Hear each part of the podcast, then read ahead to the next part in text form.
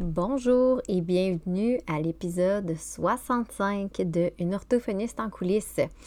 Euh, aujourd'hui, un épisode solo où j'avais envie de vous parler de l'effet Dunning-Kruger. Euh, en fait, avant les vacances des fêtes, j'ai partagé une publication sur Instagram où j'avais juste écrit que les personnes les plus compétentes tendent à sous-estimer leurs compétences. Puis là, j'avais envie d'en parler davantage dans un épisode de podcast parce que c'est un petit peu, en fait, c'est beaucoup en lien avec le sommet de l'évolution professionnelle en orthophonie, le fameux CEPO, dans lequel je suis entièrement immergée présentement puis que j'organise. Fait que c'est comme un gros préambule pour vous expliquer un petit peu le, pourquoi derrière le CEPO. Fait que si vous étiez curieux, curieuse d'en apprendre plus sur cet événement-là que j'organise qui aura lieu euh, au mois de mars 2022, euh, si jamais vous écoutez l'épisode un peu plus tard, eh ben, ça, ça, ça va vous, vous, pister un petit peu. Donc, euh, sans plus attendre, on se voit après l'introduction.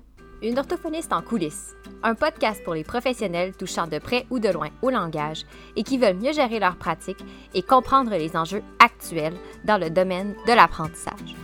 Je suis Marie-Philippe Prodry, une orthophoniste québécoise passionnée et ambitieuse, œuvrant au privé depuis 2015. Je vous partage ici mes réflexions, mes découvertes, ainsi que mes discussions avec d'autres spécialistes du milieu. Mon but? Vous aider à mieux comprendre la réalité actuelle et les enjeux qui entourent l'orthophonie et vous donner les outils afin d'optimiser votre pratique. si vous m'écoutez depuis un moment, ben vous savez que ça fait maintenant quelques années que je m'intéresse à tout ce qui touche un peu l'efficacité puis la productivité. En fait, j'ai commencé à m'intéresser à ça parce que plus j'avançais dans ma carrière, plus ça me pesait d'être orthophoniste. Oui, c'est dit. En fait, euh, c'est pas que j'aimais pas être orthophoniste. Au contraire, j'aimais encore ça, mais il y avait de plus en plus de choses qui me pesaient. Puis j'avais l'impression que je perdais la flamme du départ parce que, je perdais un peu mes illusions du départ, de ce que je me disais, qu'est-ce que ça allait être ma vie en tant qu'orthophoniste, ma profession. Plus ça avançait, plus je me rendais compte que ça s'éloignait de ce que je croyais que ça allait être. Puis j'ai réalisé que ce qui me faisait perdre un peu cette flamme-là, ce qui rendait mes journées plus lourdes, ma, ma perception en fait plus lourde de mon métier, c'était deux choses. Premièrement, les tâches récurrentes qui étaient en surplus par rapport à mes tâches orthophonistes, mais des tâches que je ne pouvais pas vraiment me débarrasser, comme les courriels, les appels. Euh, dans le cas où je vais gérer une clinique, mettons la commande de matériel. Bref, tous ces éléments-là qui font partie, en fait, de notre bagage, en fait, de, de, de ce qu'on doit faire. Mais auquel j'avoue que je n'avais pas vraiment pensé quand j'avais commencé en orthophonie. Puis la deuxième chose qui euh, rendait tout ça plus lourd un peu, c'était de mon côté la mauvaise gestion de toutes ces tâches-là qui prenaient de plus en plus de place dans ma tête. Puis ça, faisait en sorte que des fois, j'étais même un peu déçue d'avoir des rencontres, des suivis clients parce que ça m'enlevait du temps pour tout faire dans ma to-do. Puis ça me préoccupait comme plus qu'autre chose. Ça je me stressais, je me demandais comment j'allais faire pour arriver. Bref, quand justement j'ai été rendue un peu à cette espèce de, façon de voir les choses-là, c'est là, qu'il y a un déclic qui s'est fait dans ma tête. J'étais rendue tannée en fait de faire ce pourquoi je porte mon titre parce que ça me coupait, dans le fond, c'est-à-dire de faire mes rencontres d'orthophonie parce que ça me coupait du temps pour faire toutes les autres tâches qui, au départ, étaient supposées être connexes. C'était pas supposé être l'essentiel de mon métier, de mon travail. Fait que mon attitude dans ma tête avait changé mais ça faisait en sorte que je me trouvais pas bonne durant mes rencontres. Pas que j'offrais un mauvais service, au contraire, j'avais toujours le souci de donner le meilleur de moi-même, j'avais toujours le souci de progresser, mais il y avait toujours une partie de ma tête qui était occupée à penser à tout ce que j'avais à faire pendant que j'étais en rencontre. Fait que je pouvais pas être 100% présente auprès de, de, mes clients.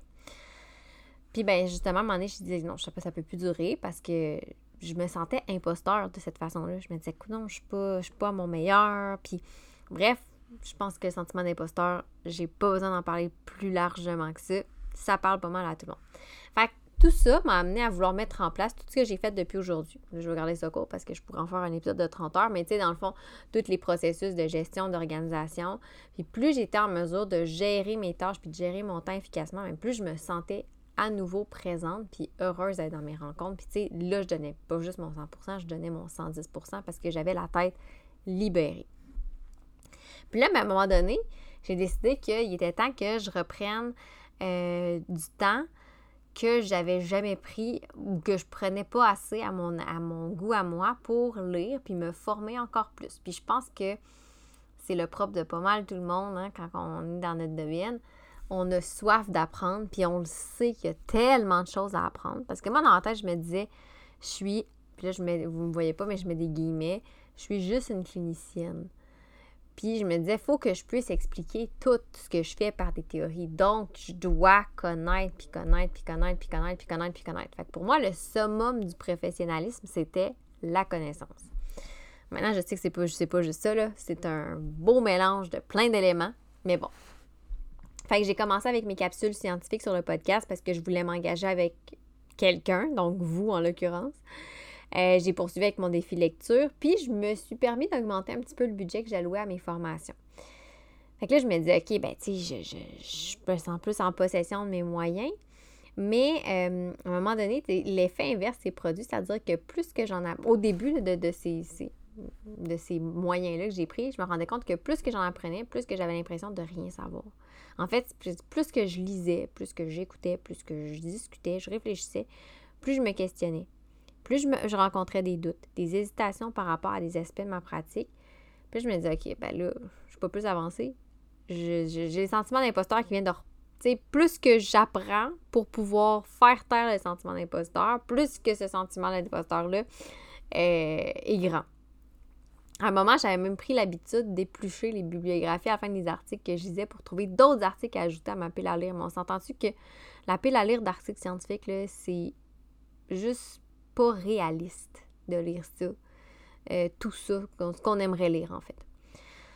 Fait que je me mettais de la pression. Bref, c'était tout sauf agréable. Fait que là, je me suis comme un peu retrouvée avec un autre type de frustration quand je devais me consacrer à mes tâches connexes, mettons, des tâches qui pouvaient des fois être importantes puis urgentes, comme des, retours d'appel, des choses comme ça, parce que ça m'enlevait du temps pour continuer d'apprendre puis de m'abreuver de connaissances.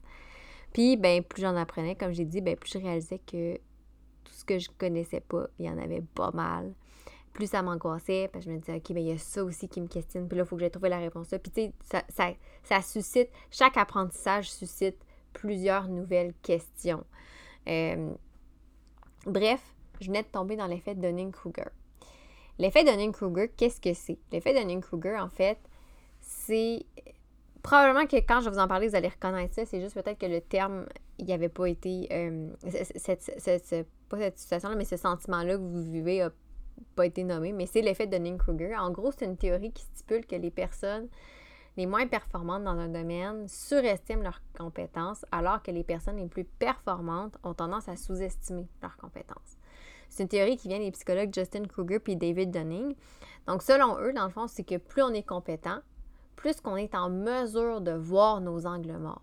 Bien à l'inverse, on pourrait dire tout simplement que l'incompétence, l'incompétence, on s'entend, en gros guillemets, ça entraîne des faibles performances, mais aussi l'incapacité de s'en apercevoir. C'est aussi associé à tout ce qui est la métacognition. Là, là j'embarquerai pas dans les détails. Il y a plein d'écrits sur cet effet-là. Là.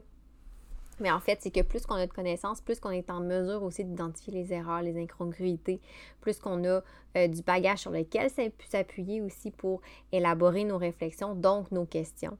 Fait que tu sais, c'est un peu là, euh, c'est un cercle vertueux, disons ça comme ça. Euh, donc, c'est pas mal ça en fait qui m'arrivait moi aussi à chaque fois que j'apprenais quelque chose de nouveau. Je remettais plusieurs éléments, éléments de ma pratique en question. Puis dans certains cas, je voyais tout de suite, j'étais comme Ah, ça, ça, je vais améliorer ça. c'était clair. Fait que ça, on peut dire que c'est positif parce que ça m'amène à toujours évoluer dans ma pratique. Mais des fois, c'était paralysant quand même de constater que j'étais comme Ah, mais pourquoi j'ai pas pensé à ça avant? Pourquoi j'ai pas fait ça comme ça avant? Mon Dieu, le temps que j'aurais sauvé, tu sais. Fait que je me suis rendu compte que plus j'apprenais, plus j'étais fragile au sentiment d'imposteur. Et je me suis dit, ben, je vais essayer de trouver des, des moyens de surmonter l'effet de Dunning-Kruger ou plutôt d'en tirer comme du positif au lieu de, baigner dans mes doutes puis mes craintes. Fait que je voulais vous partager mes trois petits trucs. Puis si vous me connaissez bien, vous savez que mes trucs sont, sont concrets, mais pas en même temps parce que je trouve ça tellement important. Pour moi, un truc, puis je, le répète souvent, mais pour moi, un truc, c'est pas comme une formule euh, magique, c'est pas comme une recette toute faite. faut pouvoir avoir fait un travail de fond puis comprendre un peu, tu sais, je peux pas appliquer le, petit truc puis que ça fonctionne. Fait que les trois éléments que je vais vous mentionner, ben c'est un peu le même principe. Hein. Euh, fait que, mais j'espère en tout cas que ça va vous aider parce que moi, je me suis dit, euh, tant qu'à être dans l'effet de Kruger, je suis aussi bien de m'organiser pour en tirer le meilleur de tout ça parce que, tu sais, plus qu'on apprend, ben oui, plus qu'on se rend compte qu'on n'en sait pas, mais on apprend aussi énormément. Fait que je dis pas que je ne vis plus cet effet-là, je dis pas que je ne vis plus le sentiment d'imposteur, mais on dirait que je me mobilise plus facilement. Puis tu sais, il faut penser aussi qu'en plus, dans le monde dans lequel on vit maintenant, tout est, assez accessible tellement facilement, tu sais, avec l'informatique, en un clic. Puis le web, là, c'est un dédale de connaissances. Pas du tout pertinent, de temps mais quand même. Fait que le premier truc que je me suis dit, c'est quand j'ai des nouvelles connaissances puis que ça me suscite plein, plein, plein de questionnements, c'est de me mettre en action. Ici, quand je parle de mettre en action, ça ne veut pas dire d'aller lire d'autres ressources. Au contraire, c'est comme avant ce que j'avais tendance, c'était ça que j'avais tendance à faire, d'aller me former encore plus. Je me disais, OK, bon, là, j'ai des questions, je vais aller lire tel, tel ou tel article sur le sujet. Mais clairement, tu sais, je le faisais pas nécessairement parce que c'est quand même grugeur au niveau du temps. Fait que quand je parle de se mettre en action, c'est plutôt de me dire un peu, OK, j'ai des réflexions, des questionnements, tout de suite essayer d'aller faire le parallèle avec ma pratique. Donc, quand j'apprends quelque chose de nouveau, j'essaie tout de suite de voir comment je peux l'adapter pour l'appliquer à ma pratique pour que ça me serve. Tu sais, c'est de l'intégration en fait. Euh, c'est moins paralysant. Je te donne un exemple. L'autre jour, il y a quelques semaines, j'avais une formation sur euh, l'encadrement des intervenants en stimulation du langage par l'orthophoniste. Puis là, on parlait du fameux PIO.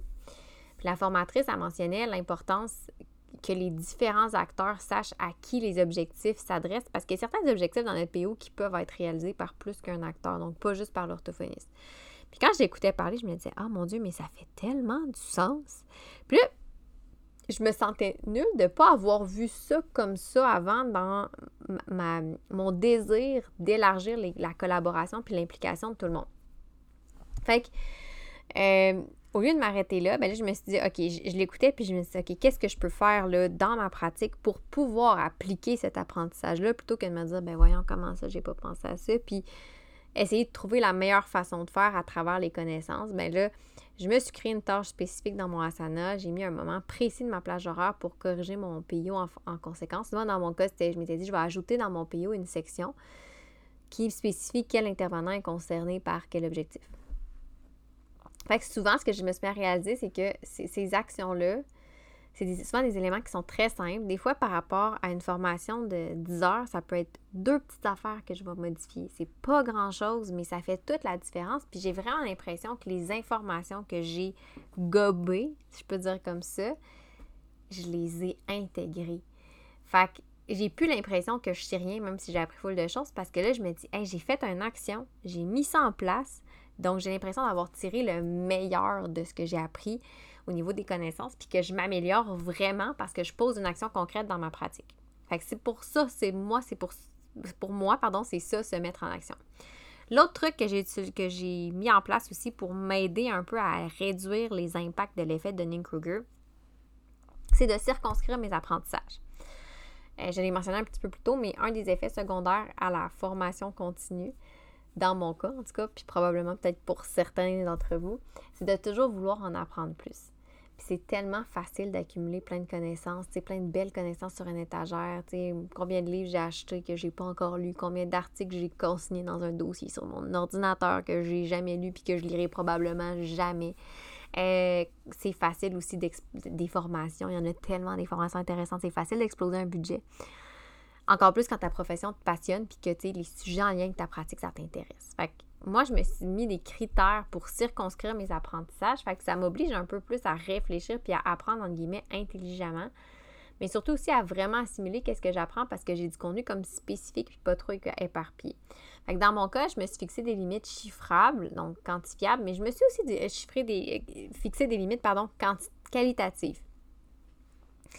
Au niveau de mes limites chiffrables, je me suis mis un budget maximal par année pour mes formations. Puis pour m'aider, même visuellement, j'ai mis ça dans un compte en banque à part. Comme ça, je vois.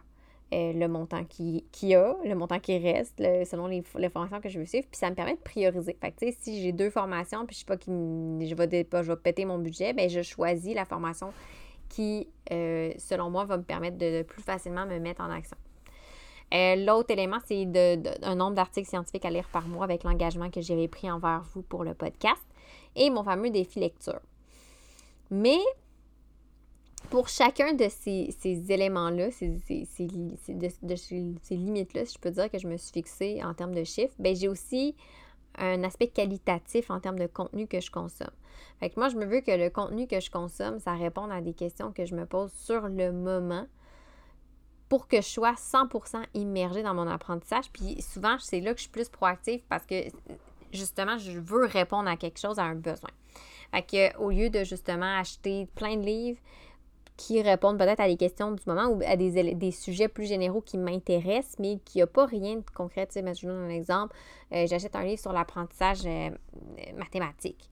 Super intéressant, ça m'intéresse, mais pour l'instant, c'est pas ça que je veux comprendre. Euh, je m'intéresse plus au rôle de l'orthophoniste par rapport à la dyscalculie, par exemple. Mais là, je vais peut-être aller chercher quelque chose qui est plus précis pour ça, pour nourrir un peu ma réflexion, amorcer dans ce sens-là. Puis après ça, peut-être que ça va me susciter d'autres questionnements. C'est pour ça que maintenant, je n'achète plus des livres, des articles, des formations. Ben, les formations, c'est sûr qu'on n'a pas le choix de s'inscrire en avance, mais bref, comprenez le principe. Puis des fois, c'est ça, tu sais, j'analyse le contenu d'un ouvrage, puis ça a l'air intéressant, le sujet, mais je prends tout le temps deux instants pour dire, OK, ben, c'est quoi mes interrogations du moment? Est-ce que ça répondrait à des questions? Ben oui, ça répondrait toujours à des questions, mais est-ce que en ce moment, là, d'armes concret, c'est des choses que je pourrais mettre en place? Hmm, je sais pas. Fait que là, des fois, je vais passer au suivant. Je peux le garder en backup pour plus tard. Euh, peut-être parce que ça va répondre à d'éventuelles questions.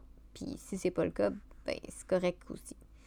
Et l'autre limite que je me suis mis pour circonscrire un peu le. me, donner une chance par rapport à l'effet Dunning-Kruger, c'est d'échanger, de parler avec d'autres personnes.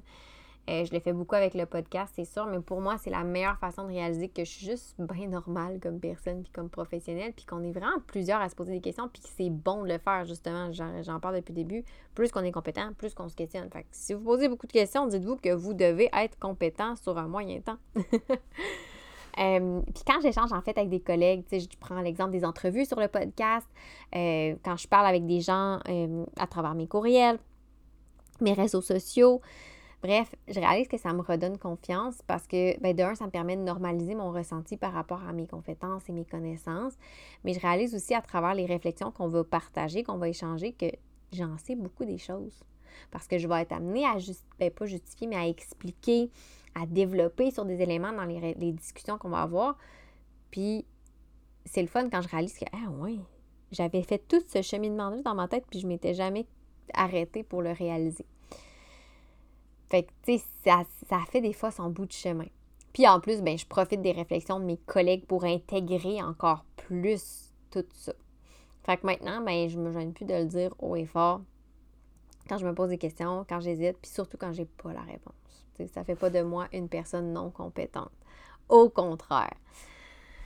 C'est un épisode qui n'était pas très long, mais en fait, euh, je, voulais en parler parce que ce, constat-là que j'ai fait, puis ces, éléments-là que j'ai voulu mettre en place pour m'aider à me sentir plus compétente, plus accomplie dans mon rôle d'orthophoniste. Mais en fait, c'est ça qui m'a amené à vouloir organiser le CEPO, le Sommet de l'évolution professionnelle en orthophonie. Parce que le CEPO, en fait, c'est pas mal ma réponse à l'effet de Dunning-Kruger. C'est-à-dire que je voulais. Je, me suis dit, je dois pas être la seule à, ressentir ça par rapport à la théorie. Puis je veux qu'on puisse être capable de, dépasser ce sentiment d'imposteur-là. Fait que euh, je voulais qu'on puisse mettre en application les connaissances, mais tout de suite trouver des moyens de mettre ça en action. Je voulais qu'on puisse réfléchir tout le monde ensemble à travers la communauté d'experts que on est, tout le monde.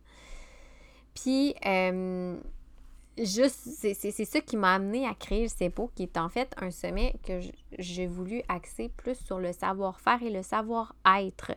Donc, des discussions de la part d'autres orthophonistes. Je vais vous le résumer vite, parce que j'ai quand même eu plusieurs questions sur le sujet, mais euh, je vais sortir prochainement la liste d'attente puis vous allez avoir tous les détails. Donc, premièrement, c'est qu'est-ce que c'est le en, mettons, pratico-pratique. Ça se passe du 21 au 25 mars 2022. Euh, donc, c'est sur cinq jours, du lundi au vendredi. C'est un sommet en ligne où il y aura 10 conférences, deux par jour, à 9 h et à midi, heure du Québec. Accéder en direct ou en différé. Et là, ça, c'est le, la logistique. Mais ce qu'on trouve plus intéressant, c'est le, contenu et non pas juste le contenant. Mais j'ai contacté des, orthophonistes, 10 euh, qui ont tout accepté. Ben 9 parce que moi je suis, la dixième.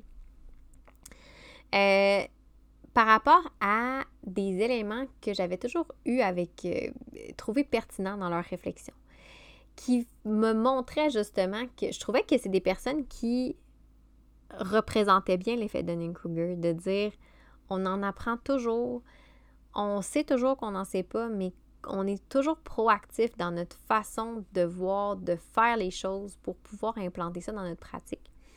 Puis j'ai voulu, j'ai voulu ces personnes-là pour qu'ils puissent transmettre cette espèce de proactivité-là. Donc, il va y avoir des sujets qui, euh, je voulais que ce soit assez global.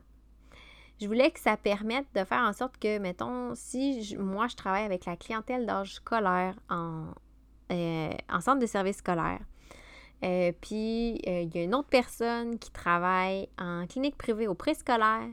Puis, une autre personne qui travaille en CR auprès d'une clientèle trop acquis. Bref, qu'on puisse tirer tout quelque chose de ça parce que c'est des réflexions euh, pratico-pratiques. Donc, je donne un exemple. une formation, une, des conférencières va donner une formation sur la gestion d'une équipe. Euh, qu'est-ce qu'elle a appris, elle? C'est les hauts, les bas. Une autre, une autre orthophoniste va donner euh, une conférence sur comment pratiquer l'orthophonie autrement. Qu'est-ce qu'elle, elle a développé à partir de la théorie euh, pour pouvoir offrir un autre modèle de service? Dans le fond, ce que je voulais, c'est que ces conférences-là vous inspirent. Je voulais que quand vous écoutiez ça, vous dites hein, ça me fait penser, moi, dans ma pratique, je pourrais implanter ça comme ça, en l'adaptant de telle, telle, telle façon c'est sûr qu'il y a toujours de la théorie, mais c'est pas la, c'est pas la même, même chose. Fait que c'est, un petit peu ça, le, CEPO. Euh, donc, je vous dirais, c'est pour vous donner un petit peu en primeur le contenu. Donc, euh, oui, euh, puis là, je vais très, très, très globalement, mais si ça peut vous intéresser. il y a une conférence, effectivement, sur la gestion d'équipe. une conférence sur pratiquer, repenser l'offre de services en orthophonie, une conférence sur euh, les considérations à prendre auprès de la clientèle bilingue, multilingue, quand on est vraiment dans notre bureau, là. Des affaires vraiment pratico-pratiques, tu sais, de c'est vrai, j'avais jamais pensé à ça, j'avais pas vu ça comme ça. Euh, une conférence sur euh, les, le partenariat parental, comment bien utiliser le partenariat parental en orthophonie. Puis, tu sais, je parle de partenariat parental, mais ça peut faire avec les proches aidants aussi.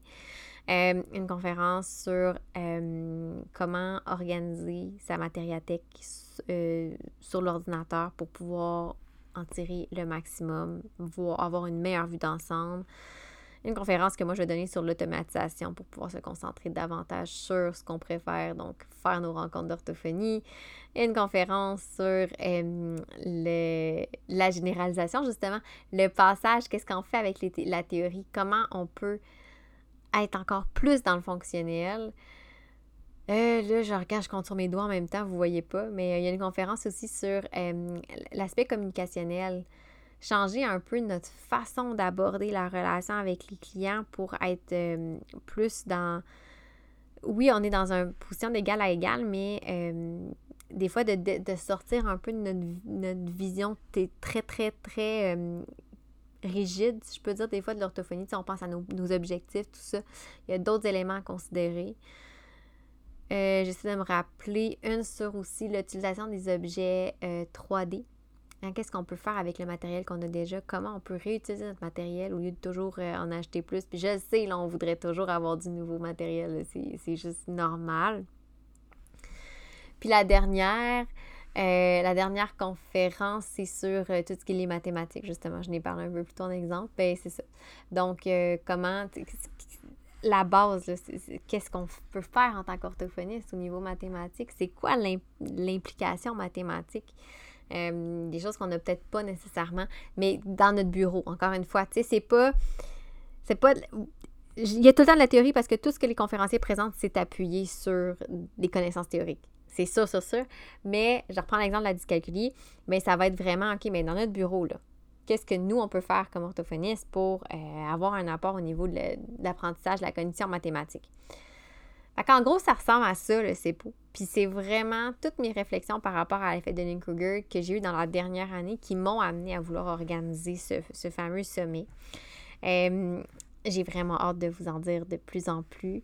D'ailleurs, euh, comme je dis, il va y avoir une liste d'attente qui va, qui va, que je vais partager au début du mois de février de mémoire pour pouvoir vous partager l'information euh, plus facilement dans votre boîte courriel, répondre à toutes les questions.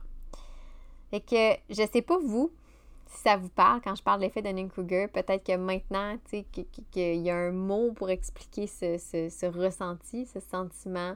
Vous dites Ah mon Dieu, c'est tellement vrai. Euh, si vous avez des questions aussi sur le CEPO, n'hésitez pas à m'écrire. Si vous voulez me partager aussi peut-être vos trucs, qu'est-ce que vous faites vous pour pouvoir continuer, oui, à assimiler des connaissances, mais pas toujours avoir l'impression que vous n'en avez jamais assez, pour vous sentir aussi confortable dans tout ça. Je suis toujours curieuse d'échanger avec vous, de connaître vos trucs, de connaître vos façons de voir les choses. Et sur ce, je vous dis à un prochain épisode. Si vous avez apprécié cet épisode, je vous invite à vous abonner à mon podcast pour ne rien manquer et être avisé lorsque de nouveaux épisodes seront publiés. Vous invite également à me laisser un commentaire ou même une cote de 5 étoiles peut-être pour me permettre de réaliser ma mission qui est de démocratiser l'orthophonie et tout ce qui entoure les besoins particuliers. En laissant un commentaire ou une note, vous permettez à mon podcast d'être plus visible pour qu'un plus grand nombre de personnes puissent en profiter. Pour en apprendre plus sur les coulisses de l'orthophonie et sur mes projets, vous pouvez me suivre sur mes réseaux sociaux mentionnés dans la description de l'épisode. Pour mes services de mentorat ainsi que les outils disponibles sur ma boutique en ligne, rendez-vous au www.mariephilippeorthophoniste.ca.